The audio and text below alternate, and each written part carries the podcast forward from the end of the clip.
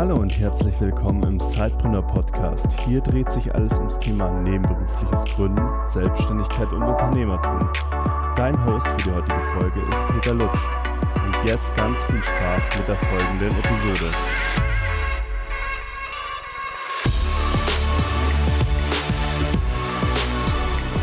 Hallo und herzlich willkommen zu einer neuen Episode im Sidepreneur Podcast.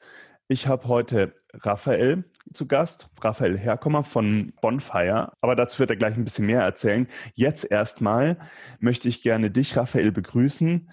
Vielleicht kannst du uns ein bisschen Einblick geben, was ist äh, zu wissen, wenn man an Raphael denkt. Also erstmal äh, vielen Dank für die Einladung zu dem Podcast. Äh, ich freue mich sehr, dass ich hier ein bisschen über das äh, ganze Thema Entrepreneurship und ähm, Gründung, Selbstständigkeit erzählen kann. Natürlich auch ein bisschen was zu Bonfire und zu mir ja, woran, woran denkt man oder woran denken die Leute, wenn sie meinen Namen hören? Ähm, ich glaube im Moment noch an gar nicht so viel.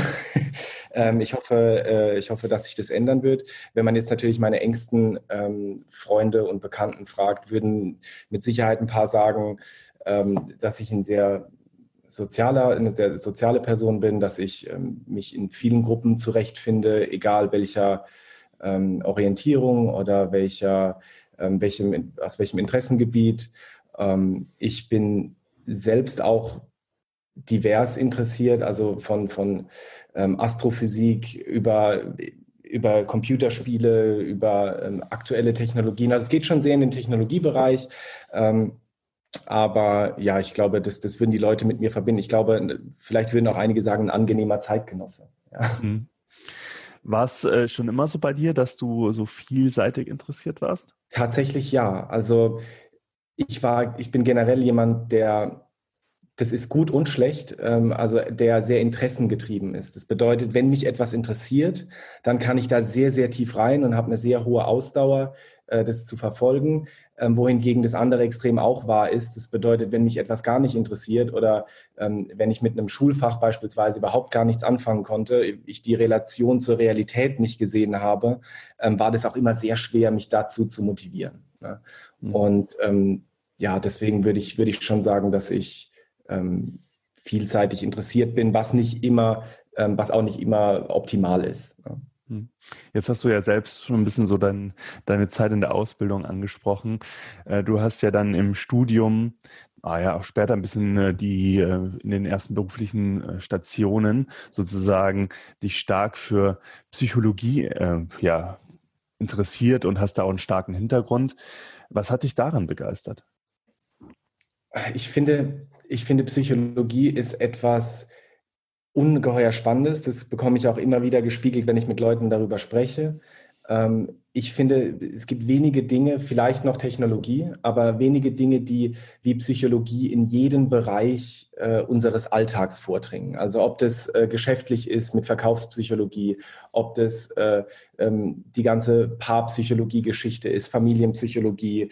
Ähm, es, es, berührt ganz, ganz viele Bereiche unseres Lebens und ähm, so ein, ich, so ein Allzweckwerkzeug quasi zu haben, mit dem man sehr viel in sehr unterschiedlichen Bereichen bewegen kann, ist etwas, das mich vielleicht auch aufgrund diesen äh, diversen Interessen halt ähm, sehr interessiert und fasziniert hat. Ja. Mhm. Jetzt hast du ja schon ganz schön gesagt, äh, du hast dieses starke Interesse an, den, an Technologie dann das starke Interesse, irgendwie ja die Hintergründe menschlichen Zusammenhängen, äh, Beziehungen zu verstehen. Mhm. Äh, wie, wie ergänzt sich das denn bei dir? Im Moment, ähm, im Moment muss ich sagen, beziehungsweise ich glaube, das hat etwas damit, äh, sehr viel damit zu tun, wie, wie ich der Meinung bin, dass man ein Unternehmen grundsätzlich führt. Ähm, ich glaube, wenn man die ersten fünf Personen, die man ähm, anstellt oder mit denen man partnert oder ähm, mit denen man die, die, eine Geschäftsbeziehung aufbaut sozusagen, ähm, da ist es sehr relevant, dass man sich in jedem Bereich irgendwie ähm, irgendwie identifizieren kann, mit jedem Bereich identifizieren kann oder äh, sich äh, sein, seinen Senf überall dazugeben kann. Ab diesem Punkt, also wenn, wenn äh, ein Unternehmen eine Mitarbeiteranzahl von, sage ich mal jetzt Pi mal Daumen, fünf oder zehn Leute überschreitet, ähm, ist es, das ist meine, also so ein, so ein Core-Belief von mir ist, ähm, dass egal in welcher Branche dieses Unternehmen ist, also egal ob das Software, Hardware, ob das äh, Food ist oder ob das Immobilien sind, ähm, ab diesem Moment ist der Geschäftsführer sozusagen nicht mehr in dieser Branche tätig, meiner Meinung nach, sondern er ist in dem Moment im People's Business. Mhm. Also er sorgt dafür, das ist mein, mein, mein, ja, mein wirklich tiefer, meine tiefe Überzeugung, ähm, dass der Geschäftsführer dann People Manager ist. Er, ist. er ist dafür zuständig, dass seine Leute die beste Arbeitsleistung abrufen können, die ihnen möglich ist. Das ist der Job, finde ich, eines guten, äh, eines guten Gründers oder ne, von einem guten Unternehmer. Das ist natürlich nicht immer möglich, weil man nicht immer es allen recht machen kann, aber man sollte sich immer überlegen, wie kann ich meine Leute dazu befähigen, die beste Leistung abzurufen. Für sich, ohne dass man sie verbrennt, ohne dass man sie in, in Burnout treibt, sondern mit Spaß und Sinn und, und einem Gefühl von Impact, dass sie sich wichtig und gewertschätzt fühlen. Ähm, ich glaube, das ist etwas, das einen sehr lange trägt und wo auch die Psychologie einen großen Anteil daran hat. Du würdest also sagen, so die moderne Führungsrolle als Gründer, als Unternehmer, als ähm, ja, Manager, ist es ja diese Enabler-Funktion einzunehmen. Habe ich das richtig verstanden? Ja, also ähm, das ändert sich auch. Also es gibt ja viele Führungsstile, ne? die, die un unterschiedlichsten Unternehmen haben die unterschiedlichsten Führungsstile und auch in den, Eigen äh, in den Unternehmen gibt es dann wiederum Leute, die anders führen. Ähm, aber ich glaube, dass dieses, äh, ich nenne es mal, dieses menschenzentrierte Führen ähm, sehr nachhaltig ist. Es ist vielleicht nicht immer die schnellste Variante und nicht immer die auf dem Papier äh, am erfolgsversprechendste äh, Variante, aber es ist, glaube ich, die nachhaltigste Variante. Ja. Mhm. Jetzt nimm uns doch noch mal ein bisschen mit auf deine, ja, deine Reise von, vom Studium hin zu über deine ersten Stationen zu deiner unternehmerischen Tätigkeit, die du heute machst. Ähm, du ich habe ja schon ein bisschen angedeutet, du hast ja selbst jetzt ähm, gerade relativ frisch noch äh, wieder gegründet, aber ja. du bist ja auch noch selbstständig äh, daneben oder das, das müssen wir ja gleich noch ein bisschen so rausfinden, was jetzt deine Haupttätigkeit ist und was deine ne Nebentätigkeit ist, aber du bist auf jeden Fall vielseitig unternehmerisch tätig. Aber damit die Leute noch ein bisschen besseres Gefühl dafür kriegen können, äh, wie so dein beruflicher Werdegang war. Vielleicht kannst du uns da noch einfach noch mal ein bisschen mitnehmen auf die Reise. Ja, sehr gern. Also ähm, ich würde sogar ein bisschen früher anfangen, weil ähm, was, was auch da draußen sehr viel kursiert, ist, dass es diesen äh, oder man versucht immer nach diesem einen Lebenslauf zu finden, der jemand zum Gründer macht. Ja, also der am besten äh, studiert man irgendwas mit äh, Innovation oder Entrepreneurial irgendwas und danach kann man Gründer werden oder nur so kann man Gründer werden. Deswegen, ich fange ein bisschen früher an, ähm, um einfach zu zeigen, dass nicht dass man nicht immer den gleichen Weg gehen muss, um, um an einen gewissen Punkt zu kommen. Ähm, bei mir war das be beispielsweise so, dass ich äh, in der Orientierungsstufe, das ist so fünfte, fünfte, sechste Klasse, glaube ich, war das, wurde ich als äh, wurde ich zur der Hauptschule zugeordnet nach, nach der Leistung. Und ich war auch nicht der beste Schüler, das ist äh, absolut richtig. Ähm, trotzdem waren, war mein Umfeld schon ein bisschen skeptisch und gesagt, ja, wissen wir nicht, ob das der, der, richtige, der richtige Weg ist und naja. Ähm, und dann hatte ich das Glück, dass mein Umfeld dem dieser Skepsis nachgegangen ist und gesagt hat, okay, wir versuchen es mal mit der Realschule. Ja, wir versuchen es mal mit der Realschule und haben dann festgestellt, dass der Grund, warum ich auf die Hauptschule wechseln sollte nach der Orientierungsstufe. Der, der Grund war, dass die Realschule in dem Ort, in dem ich aufgewachsen bin, einfach voll war. Hm. Die Kapazität war voll. Und ähm, ich war an der Grenze und dann wurde ich quasi in, in ein anderes System eingeordnet. Und wir haben uns dagegen entschlossen, dieser Empfehlung zu folgen. Und ähm, ich habe die Realschule absolviert, ich habe die in Ordnung absolviert. Ich war nicht der beste Schüler, ich war immer so zwischen zwei und drei. Und dann war die, war die Realschule vorbei. Es ging darum, okay, ähm, wie sieht's aus? Sollen wir aufs Gymnasium gehen? Die Leistung hätte nicht gereicht. Und dann habe ich gesagt, nein, ist für mich in Ordnung. Ähm, ich möchte auch gerne in die Praxis. Ich möchte gerne arbeiten gehen. Dann habe ich eine Ausbildung gemacht zum, äh, zum Kaufmann an der IHK, habe damals in Karlsruhe ähm, eine Ausbildung gemacht und gearbeitet bei einem äh, IT-Unternehmen und habe dort gute bis sehr gute Leistungen plötzlich erbracht, was die Leute dann auch natürlich gewundert hat. Wie kann das sein? Aber da komme ich, da kommt man genau wieder zurück zu diesem Sinngetriebenen. Ich konnte verstehen, was, warum die Ausbildung und gewisse Inhalte für mich wichtig waren fürs spätere Leben. Und ähm, so habe ich mich dann da relativ wohl gefühlt, ähm, habe die habe die Ausbildung absolviert, habe noch ein Jahr bei dem Unternehmen dann weitergearbeitet und war dann im Endeffekt Kaufmann. So. Und äh, hatte dann einen, äh, ein Jobangebot aus München, wo ich jetzt auch wieder lebe, und habe dann in München in, in, einem ähnlichen Bereich auch wieder für ein äh, IT-Unternehmen äh, weitergearbeitet, im Vertrieb. Und es gab, es gab dann einen Moment, also ich war dann Anfang 20, war Key Account Manager, habe Großkunden überall in Deutschland betreut, war auf Messen, auf der CeBIT und so. Und ähm, dann irgendwann saß ich mit meinem äh, auch immer noch sehr, sehr guten Freund Christian ähm, er saß mir gegenüber bei, bei der Firma, äh, für die wir gearbeitet haben, irgendwann mittags und habe hab ich mich so umgeschaut nach der Mittagspause und habe gesehen, um mich herum, die Leute, die sind zum Teil zehn Jahre älter als ich, 20 Jahre älter als ich, manche waren kurz vor der Rente, aber sie haben immer noch genau das Gleiche gemacht wie das, was ich tue. Mhm. Ja, also sie haben immer noch die Kunden angerufen, die Produkte verkauft und irgendwie in mir drin habe ich mir so gedacht, war es das schon? Oder ist das alles, was ich so machen werde? Natürlich gibt es immer wieder die, man, man, fliegt mal nach Asien, ja, man, äh, man, man erlebt schon auch was, aber irgendwie die Tätigkeit an sich. Und dann habe ich Christian gefragt, so, hey Christian, wenn du jetzt nochmal zurückgehen könntest und du könntest, äh, du könntest dein, dein Leben nochmal irgendwie ein bisschen anders strukturieren, was würdest du machen? Und da meinte er zu mir, ich würde studieren. Ich würde auf jeden Fall studieren weil ich glaube, dass eines irgendwie persönlich weiterbringt und dass man auch mal so ein bisschen Zeit für sich hat, weil äh, neben den ganzen Prüfungen gibt es natürlich auch die Zeit, äh, wo man einfach mittags um dreimal irgendwo im Park sitzt, ja.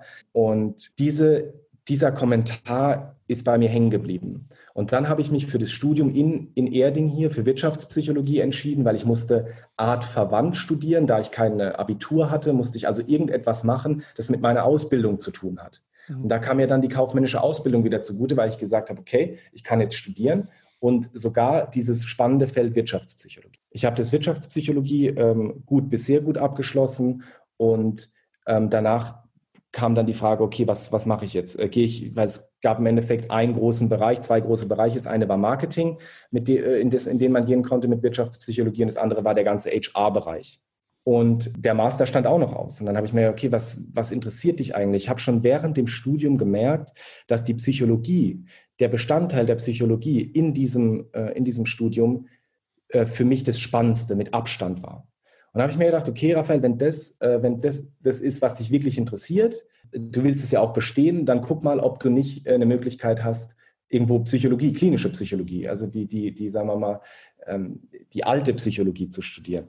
Und ähm, nach einem wahnsinnigen Bewerbungsprozess mit keine Ahnung, wie viel, ich glaube, ich habe fast jede Uni in, äh, in Deutschland angeschrieben, jede staatliche, aber das ist natürlich nicht ohne weiteres möglich, in ein Psychologiestudium zu kommen an öffentlichen Universitäten, weil sie sehr hohe Hürden haben, äh, diese Credit, Point, äh, Credit Points Hürden. Und dann gab es aber eine Uni in Berlin, die IPU in Moabit, ähm, die mir, die mich wenigstens mal kennenlernen wollte. Die haben gesagt, okay, ähm, wir lernen dich mal kennen. wir haben solche Aufnahmetests. Wenn du die bestehst, ähm, dann können wir dich zum Psychologiestudium zulassen, zu einem Masterstudium. Mhm. Und dann habe ich diese, diese Tests absolviert, habe ähm, hab mich einem Bewerbungsgespräch sozusagen mit einem Analytiker gestellt. Und äh, also da fängt man wirklich an zu schwitzen, wenn ein Analytiker gegenüber sitzt und die Fragen stellt. Und ja, dann war, wurde, wurde ich aber durchgewungen. Die haben, ge, die haben gesagt, okay, der Typ, der, der schafft es irgendwie, der wurschtelt sich da durch. Und äh, das Ende vom Lied ist dann, dass ich im Endeffekt den Master in Psychologie sehr gut abgeschlossen habe und den den Bachelor in Psychologie dann noch, nach, also in der klassischen Psychologie noch nachgeholt habe, äh, bevor ich den Master abgeschlossen habe. Das war dann so teilweise parallel. Und äh, dann war, war ich der Psychologe, der ich heute bin, habe dann in Berlin in einer Beratung gearbeitet, in einer psychodynamischen Beratung, die sich eben mit Psychologie und Organisation beschäftigt. Äh, Mind Institute ähm, heißen die Jungs, machen einen ganz tollen Job. Und ich bin aber dann tatsächlich ähm, aus sehr aus persönlichen Gründen nach München wieder zurück, weil ich die Stadt einfach, ich liebe einfach München, ich liebe das Umfeld und ähm, die, die Nähe zur Natur und ähm, habe dann wieder die Zelte abgebrochen, die ich mir gerade aufgebaut hatte, um, um da zu leben, wo ich es schön finde. Und jetzt natürlich retrospektiv gesehen war das ein sehr guter Schritt. Mhm. Das war so quasi jetzt die Zeit vor Bonfire. Und genau. wenn du Lass uns mal einhaken. Und dann hast du ja gesagt, irgendwie, kam ja irgendwann der Moment, du warst in München und musstest dann ja wahrscheinlich dich neu orientieren auch, einfach ähm, beruflich vermutlich ja, mal. Ja, und dann kam es dann schon zu dem Moment, dass du gesagt hast, okay, ich versuche es jetzt mal auf eigene Faust, ich versuche jetzt äh, selbst zu gründen und hat dich daran was, was Bestimmtes gereizt? Ja, also der Wunsch war immer irg irgendwie in mir schon ein bisschen angelegt. Ich wollte immer irgendwie was, was Eigenes machen. So in, ich wusste aber nicht ganz genau was und wann und wie.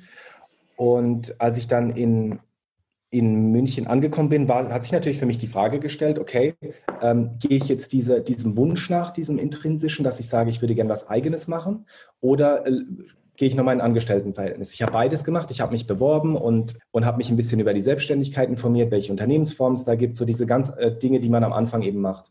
Mhm. Und dann hat mich ein Freund, den ich auch jetzt schon seit zwölf Jahren, 14 Jahren kenne, hat gesagt, hey Raphael, ähm, ich habe hier ein Startup gegründet in München, willst du nicht mal vorbeikommen bei uns im Büro? Und ich habe gesagt, ja klar, ähm, gucke ich mir an. Er gibt mir, hat mir die, die Adresse geschickt und ich sehe so Kaufingerstraße 15. Das ist die Einkaufsstraße eine der Top-Adressen in München. Ich sage so, Mensch, ich sage so, Andi, die gibt's, euch gibt es ein Jahr und ihr sitzt schon in der Kaufingerstraße. Wie ist das möglich? Ja?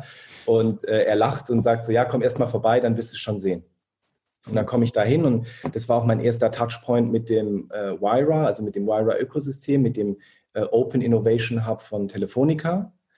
Und ich komme da rein und es sah mich aus, also die, der erste Impuls, äh, den man hat und den auch die meisten haben, die ich da rein begleite, ist, äh, das sieht ja aus wie bei Google.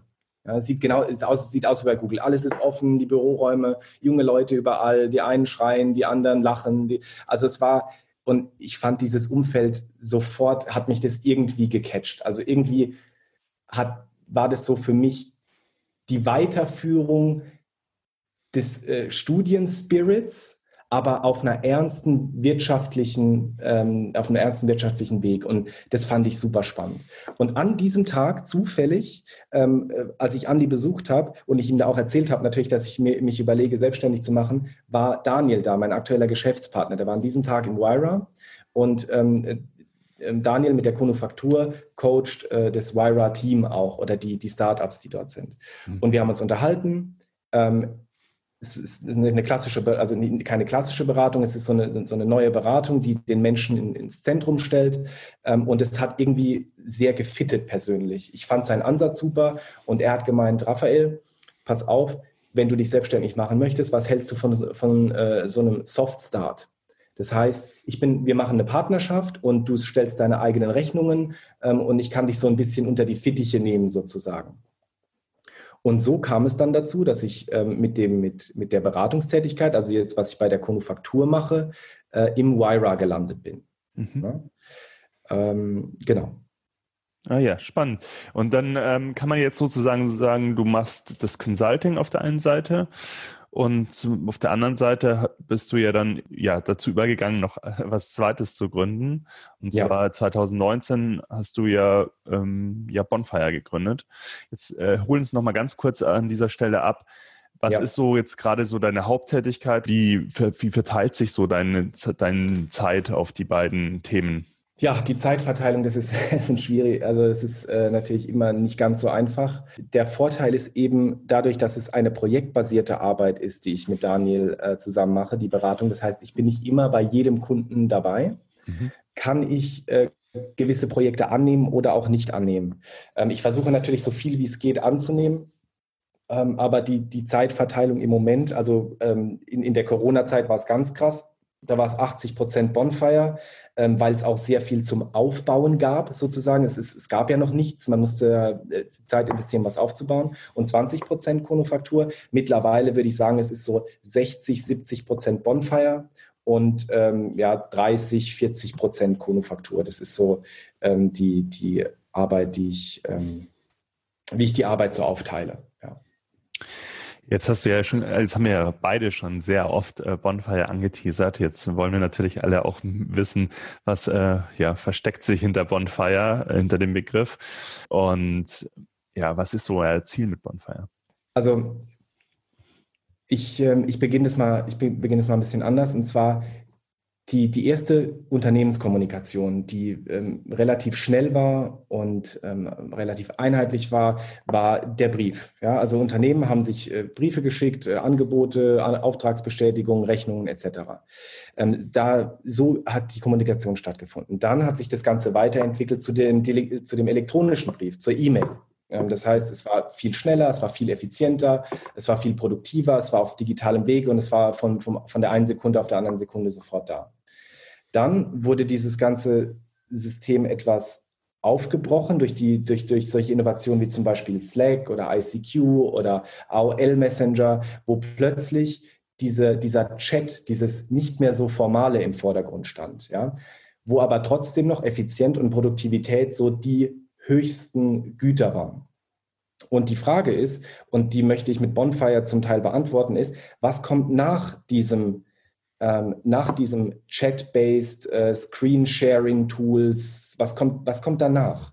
Ähm, und die Produktivität und die Effizienz ist mittlerweile so hoch, dass andere Bereiche, im, gerade was, was die äh, Kommunikation auf die Distanz zwischen Remote-Teams, äh, die es ja jetzt äh, sehr viel häufiger geben wird, auch aufgrund der neuesten Entwicklungen, werden viele Unternehmen sich überlegen, ob es nicht sinnvoll ist, die Leute ins Homeoffice äh, zu schicken oder distribuiert arbeiten zu lassen. Habe ich mich gefragt, was ist der nächste Schritt? Ähm, was könnte der nächste Schritt sein? Und was der Kommunikation aktuell fehlt, und das kann man von vielen Leuten auch, ähm, ich habe einige, viel, viele Interviews geführt mit Leuten, die von zu Hause aus arbeiten, was fehlt, ist die Sozialität. Also die soziale Komponente zwischen den Arbeitnehmern, zwischen den Kollegen, die äh, in Amerika gibt es diesen Ausdruck, diese Watercooler Talks. Ja? Mhm. Ähm, kurz auf dem Flur ein Gespräch mithören und dann vielleicht sogar eine Lösung spontan anbieten zu können, weil man vor kurzem irgendwie was gesehen oder gelesen oder gehört hat. Also die Ideen, die in der Kaffeeküche auch mal entstehen, wenn man ja abteilungsübergreifend vielleicht auch miteinander einfach spricht. Ganz genau, ganz genau. Und das ist natürlich für, für ähm, Leute, die distribuiert arbeiten oder remote arbeiten, sehr schwer zu realisieren. Ja, es ist, und das ist aber eine wesentliche Komponente, ähm, die für ein, ein, produktives und ein gemeinschaftliches Arbeiten ähm, tatsächlich fehlt in der aktuellen äh, Technologielandschaft. Und die Idee von Bonfire ist es, ein, eine Office-Simulation zu bauen, die, ähm, wenn man sie das erste Mal sieht, ähm, vielleicht relativ stark an ein Spiel erinnert, vielleicht an sowas wie Die Sims, ein sehr bekanntes Spiel, das viele Leute gespielt haben in den 2000ern. Ähm, nur, dass die Avatare auf deinem Bildschirm deine Kollegen sind. Mhm. Deine Kollegen, die, auf die du zugehen kannst, egal wo sie sich befinden auf der Welt. Das heißt, wenn dein, äh, wenn dein Entwickler in der Ukraine sitzt und äh, du sitzt in, oder ich sitze in München, dann kann ich ähm, einfach mit, mit, meinem, mit meiner Maus und mit einem Klick kann ich meinen Avatar zu seinem Avatar bewegen und wir können uns austauschen. Wir, es gibt ein Audio- und Video-Streaming, ähm, es gibt Interaktionsmöglichkeiten, es gibt auch Dinge, ähm, so kleine ähm, Teambuilding-Minigames beispielsweise, dass man Aufgaben, kleinere Aufgaben, spielerische Aufgaben zusammenlöst, um sich besser kennenzulernen, um einfach die Nähe zwischen den Leuten ähm, auf ein angenehmeres Maß zu verringern. Das ist die Idee von Bonfire. Ähm, die Leute an einem Punkt zusammenzubringen, wie eben wie, wie an einem Lagerfeuer. Ja? Und der Einf die, die Einflüsse, ein, ein, großer Einfluss ist natürlich, dass ich ähm, mein Leben lang immer gerne Computerspiele gespielt habe, schon immer. Also das hat mit Counter-Strike angefangen, über SimCity, über die, äh, über alle möglichen Spiele in den 90ern. Ähm, und auch heute bin ich noch jemand, der, der zur Entspannung sehr gerne mal eine Runde zockt. Und ich habe mich an, an einen Moment erinnert, als wir in dem Spiel World of Warcraft, auch ein sehr prominentes Spiel, ähm, als wir da in einer Gruppe eine Aufgabe gelöst haben, eine sehr komplexe Aufgabe, wo es um Timings ging, die Bruchteile von Sekunden sind. Ja? Wir haben diese Aufgabe gemeistert und wir haben uns danach ähm, vor einer virtuellen Stadt, also für die ganzen Nerds äh, vor Ogrima, äh, haben wir uns versammelt und einer hat ein Lagerfeuer ausgepackt, ein digitales, und wir saßen da rum und haben da, uns darüber ausgetauscht, was denn jetzt schwierig war, was einfach war, ähm, was wir nächste Mal besser machen können. Und das hat mich sehr stark auch an Unternehmenskommunikation äh, erinnert, äh, jetzt retrospektiv gesehen. Und dieser Moment, den wir da hatten, ich meine, ich an, an diesem Lagerfeuer saßen Leute aus Köln, Düsseldorf, Tel Aviv, Istanbul, da saßen Leute aus, aus Griechenland, ja, und alle waren da. Also es war ein das war so ein eigenes Stück Kultur, das da entstanden ist. Und ich dachte mir, wenn man es schafft, die Mechaniken und Prinzipien von einem ähm, Online-Rollenspiel oder von einem Online-Spiel ähm, in, in die Wirtschaft zu bringen, natürlich nicht komplett spielerisch, sondern mit, mit Sinn und Verstand, ähm, was es nicht alles möglich machen würde. Also wie es die, die Unternehmenskommunikation nicht nachhaltig verändern könnte. Mhm. Und das ist die Idee von Bonfire.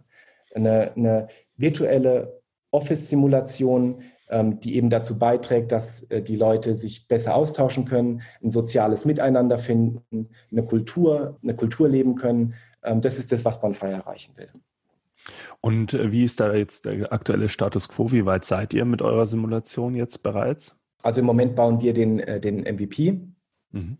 Ähm, den bauen wir für Wyra tatsächlich, für, für Wyra als, als ersten Kunden im Kopf, weil der Geschäftsführer von, von Wyra, Miguel, ähm, ist schon längere Zeit auf der Suche nach einer Möglichkeit, die Community, die sind ja quasi zehn Hubs weltweit, also zehn Räume weltweit und eine Community, die wo der Austausch noch ein bisschen flüssiger und selbstständiger stattfinden könnte. Weil im Moment ist es so, man möchte, man hat zum Beispiel ich baue, ich sage jetzt mal, ich, ich, baue Computerchips, jemand in Chile baut einen Computer. Ja, dann muss sie erstmal, muss erstmal der Kontakt hergestellt werden. Ähm, je, man muss wissen, dass die Person da sitzt und es ist im Moment noch nicht wirklich intuitiv, sondern das läuft halt immer übers Wyra-Team. Und Bonfire würde es ermöglichen, diese zehn Räume weltweit miteinander zu verbinden und ein ganz, also eine, eine, seamless Interaction zwischen den Leuten herzustellen. Ich stehe mit meinem Avatar auf, gehe in den anderen Raum, das ist dann plötzlich Chile und rede mit Gustavo zum Beispiel. Ja? Ähm, und wir sind im Moment an dem Punkt, wo wir den, äh, die, die, den Prototypen bauen, ähm, der im Wira eingesetzt wird. Erstmal im Wira Deutschland. Ähm, und wenn diese Funktion äh, oder die, diese, die, die Lösung funktioniert, ähm, hoffe ich und hoffen wir sehr, ähm, dass es auch global ausge, ausgerollt wird auf dieses, auf das Wira-Ökosystem. Ja. Mhm. ja. total spannend.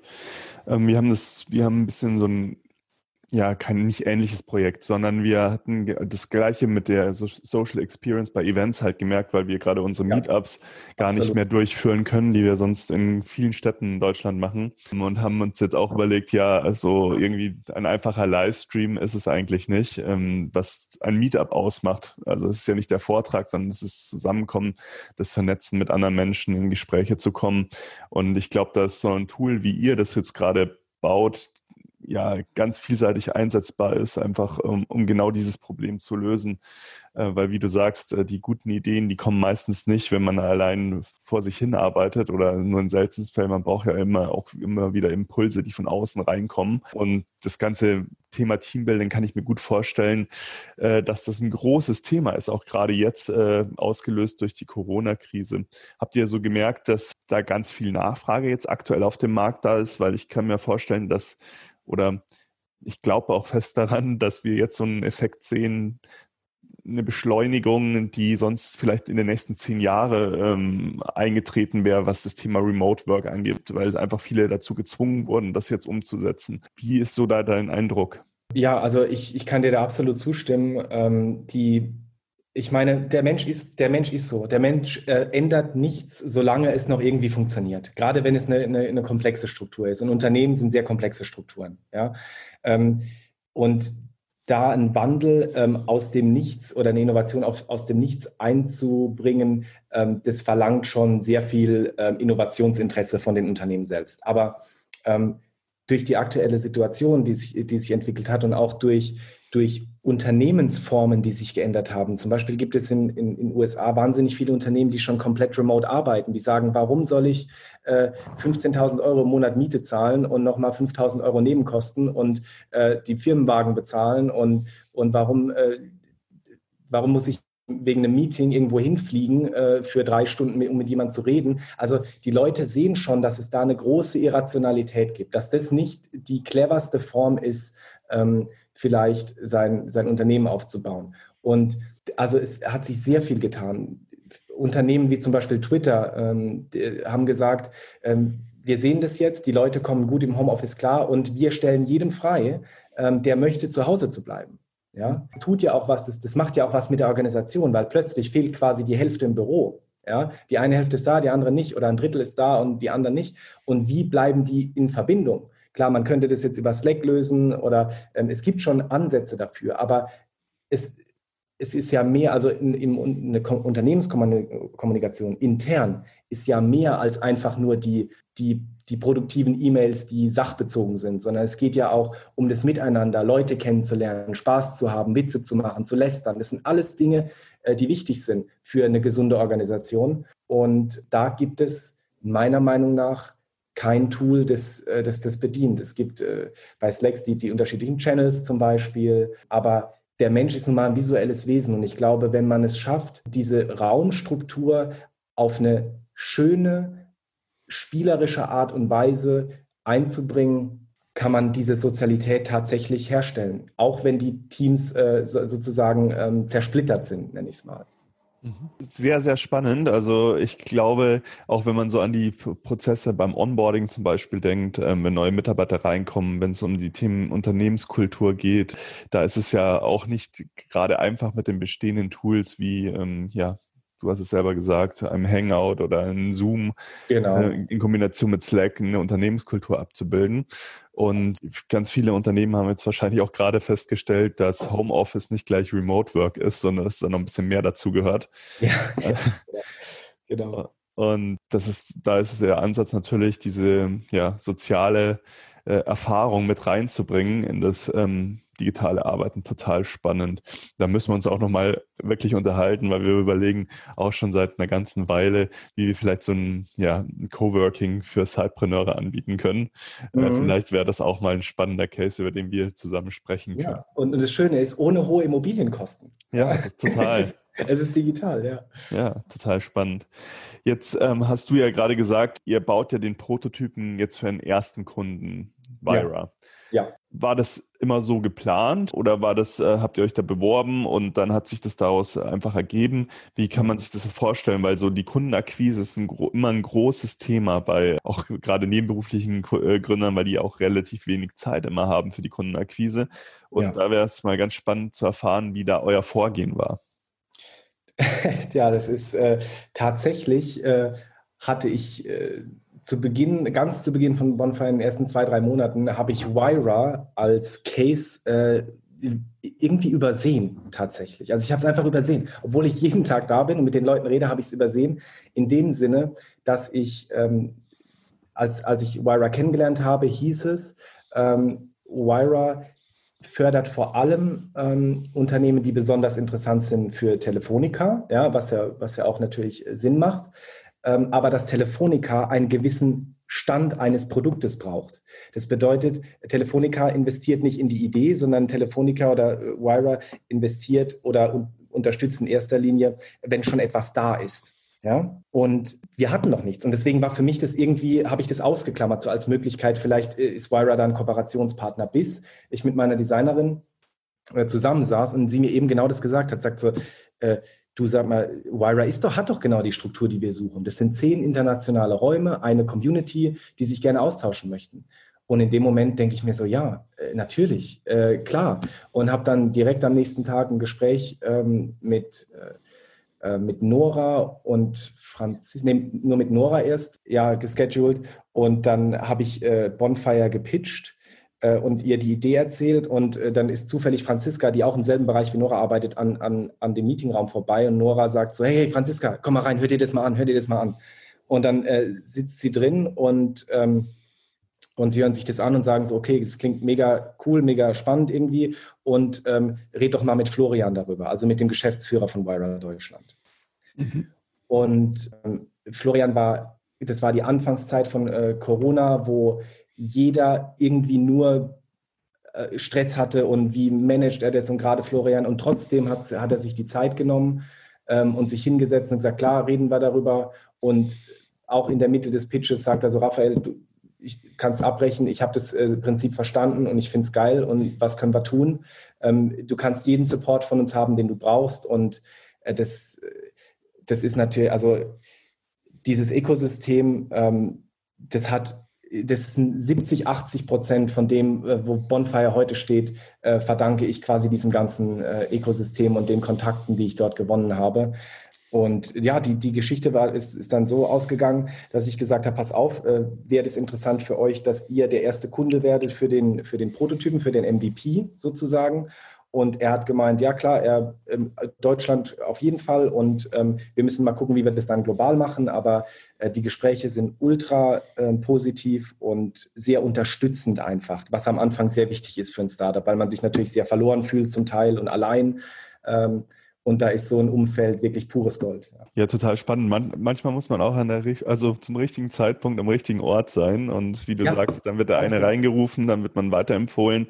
Aber man muss über die Idee auch mal sprechen. Äh, ich glaube, das ist so der, der Startpunkt, weil wenn man nicht drüber spricht, können einen Leute auch nicht finden. Ja. Ähm, jetzt hast du ja gesagt, dass du ganz viele Themen äh, ja auch auf der Agenda hast. Und da ist ja immer noch die Frage, wie kann man das dann auch alles ja miteinander vereinbaren? Wie kann, kriegt man das alles zeitlich unter? Hast du da irgendwie Tipps? Hast du da irgendwie Tools, die du nutzt, um dich zu organisieren, um, um euch im Team zu organisieren? Wie, wie sieht es da aus? Also, wovon man sich freimachen muss, ist, dass man irgendwie äh, einen komplett geregelten und strukturierten Tagesablauf hat als, als Gründer. Ähm, es gibt immer dieses natürliche Chaos, das da mitspielt. Ja, wenn, wenn man irgendwie da kommt ein wichtiger Call rein und dann muss ich was anderes dafür unterbrechen und dann kann ich das aber nicht mehr beenden, weil mir die Zeit nicht reicht. Also ähm, die Organisation, ich versuche das natürlich zu machen über, über den normalen Kalender, wenn ich jetzt äh, so solche Sachen habe wie heute, dieses Interview, dann arbeite ich viel mit, äh, mit Notion. Ähm, das ist ein Tool, das einem erlaubt, quasi alle möglichen Zeitmanagement-Projekt-Tools äh, nachzubauen. Ähm, da kann man quasi selbst entscheiden, möchte ich eher so eine, äh, so eine Form wie Trello, also so ein Cardboard, wo ich mir meine, ähm, wo ich mir meine Aufgaben hin und her schieben kann oder möchte ich eher eine Liste oder möchte ich einen Fortschrittsbalken. Also das kann man sich da selbst ein bisschen gestalten. Das dauert zwar am Anfang ein bisschen, aber ist dann halt ähm, genau passend für, für, für die eigenen Präferenzen. Damit, damit arbeite ich viel, aber ähm, es ist ja es ist nie genug Zeit da für alles quasi und ähm, da sollte man sich auch seiner Gesundheit wegen ähm, nicht fertig machen deswegen, sondern es es ist einfach so, dass am Anfang sehr viele Aufgaben da sind, die man später auf ganz vielen Schultern verteilt. Und deswegen muss man auch nicht dem Anspruch gerecht werden, immer sofort alles perfekt zu machen. Absolut. Und wenn du jetzt überlegst, was hat dir jetzt äh, gerade in der Gründungsphase geholfen, ähm, ja, zu dieser Erkenntnis zu kommen, zu sagen, okay, irgendwann ist auch zum Beispiel am Tag mal ja genug, jetzt ist äh, Zeit äh, auch mal abzuschalten mir was anders zu machen, auch Freizeit zu haben. Vielleicht, das fällt ja einem Gründer, gerade wenn man so für sein Thema brennt, ja sehr schwer. Ich kenne es aus eigener Erfahrung. Was hat dir da geholfen, so ein bisschen entspannter an der einen oder anderen Stelle auch äh, damit umzugehen?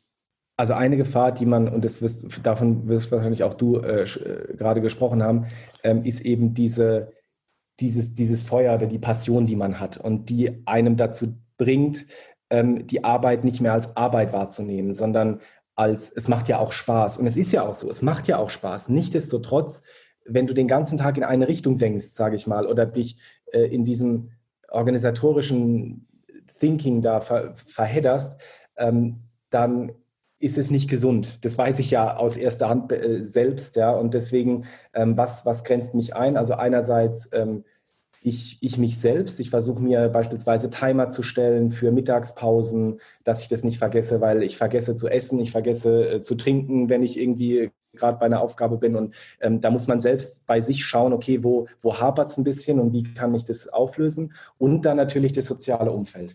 Also äh, es kam auch schon mal vor, dass ich auf der Couch saß um drei Uhr morgens und dann äh, äh, hieß es so, sag mal, Raphael, äh, hast du eigentlich an, an, hast du noch alle Latten am Zaun? Ähm, jetzt geht's aber mal ins Bett. Ja? Und äh, dieses, äh, solche sozialen, ähm, also das Umfeld weiß manchmal mehr, was man braucht, als man selbst in so einer Situation.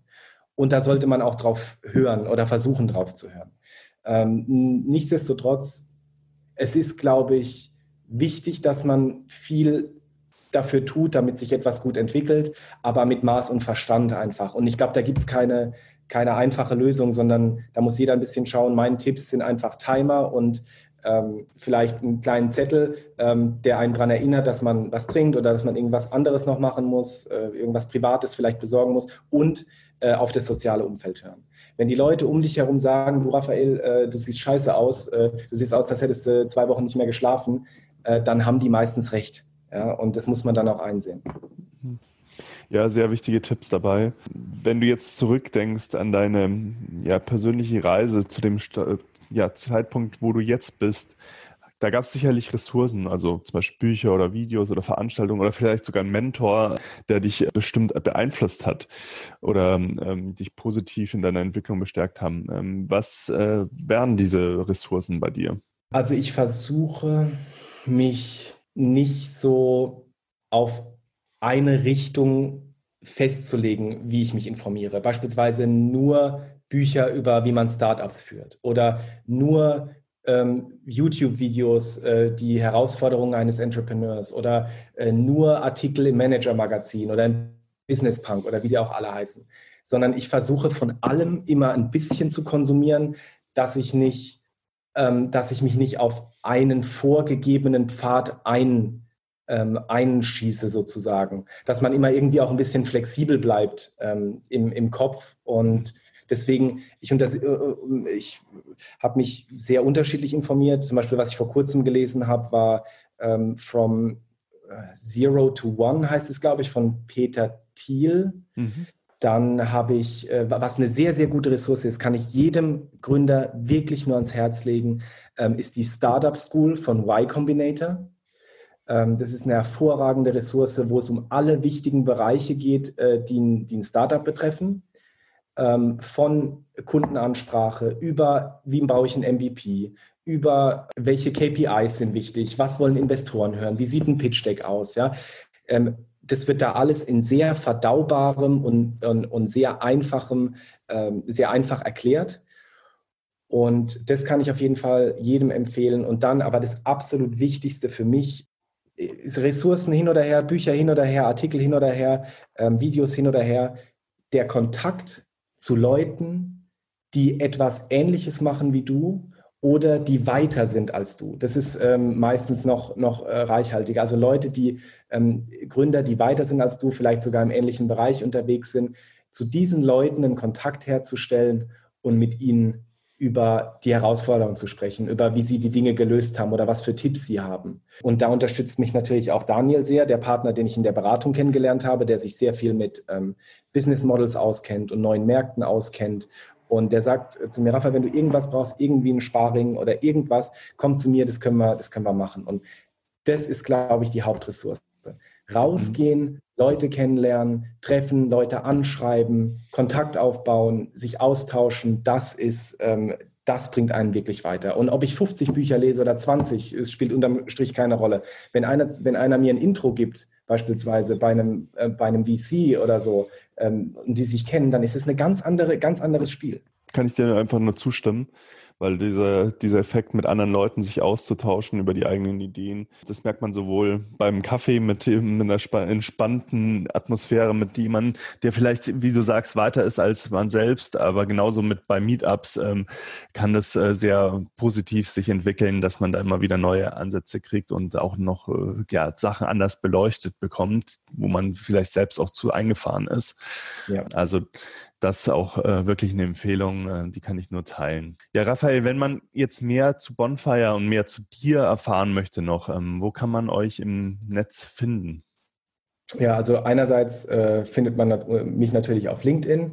Ähm, unter Raphael Herkommer kann man einfach suchen und mir eine Anfrage schicken. Dann ähm, ist unsere neue Landingpage auch heute im Lauf der Woche sozusagen, also Stand äh, 14. Juli, ähm, ist sie soweit wir haben, wir haben quasi eine neue Auflage gemacht. Es gibt jetzt eine neue Landingpage mit mehr Informationen, mit einer, ähm, mit einer besseren Erklärung über das Produkt.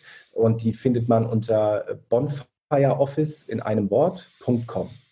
Mhm. Und da kann man, äh, auch darüber kann man mich dann erreichen mit einer E-Mail ähm, oder, ähm, oder über eben, wie gesagt, über LinkedIn packen wir natürlich alles in die Show Notes. Raphael, vielen, vielen Dank für die spannenden Einblicke heute. Ähm, ich glaube, da konnte man wieder nochmal viel aus deiner Gründerstory mitnehmen. Ja, und ich bin gespannt, äh, wo ihr euch hinentwickelt, was da so noch alles kommt. und äh, freue mich jetzt schon, wenn wir das auch mal austesten können. Sehr schön. Ja, würde mich freuen. Ja, in dem Sinne, habt einen guten Tag da draußen und bis zum nächsten Mal. Ciao.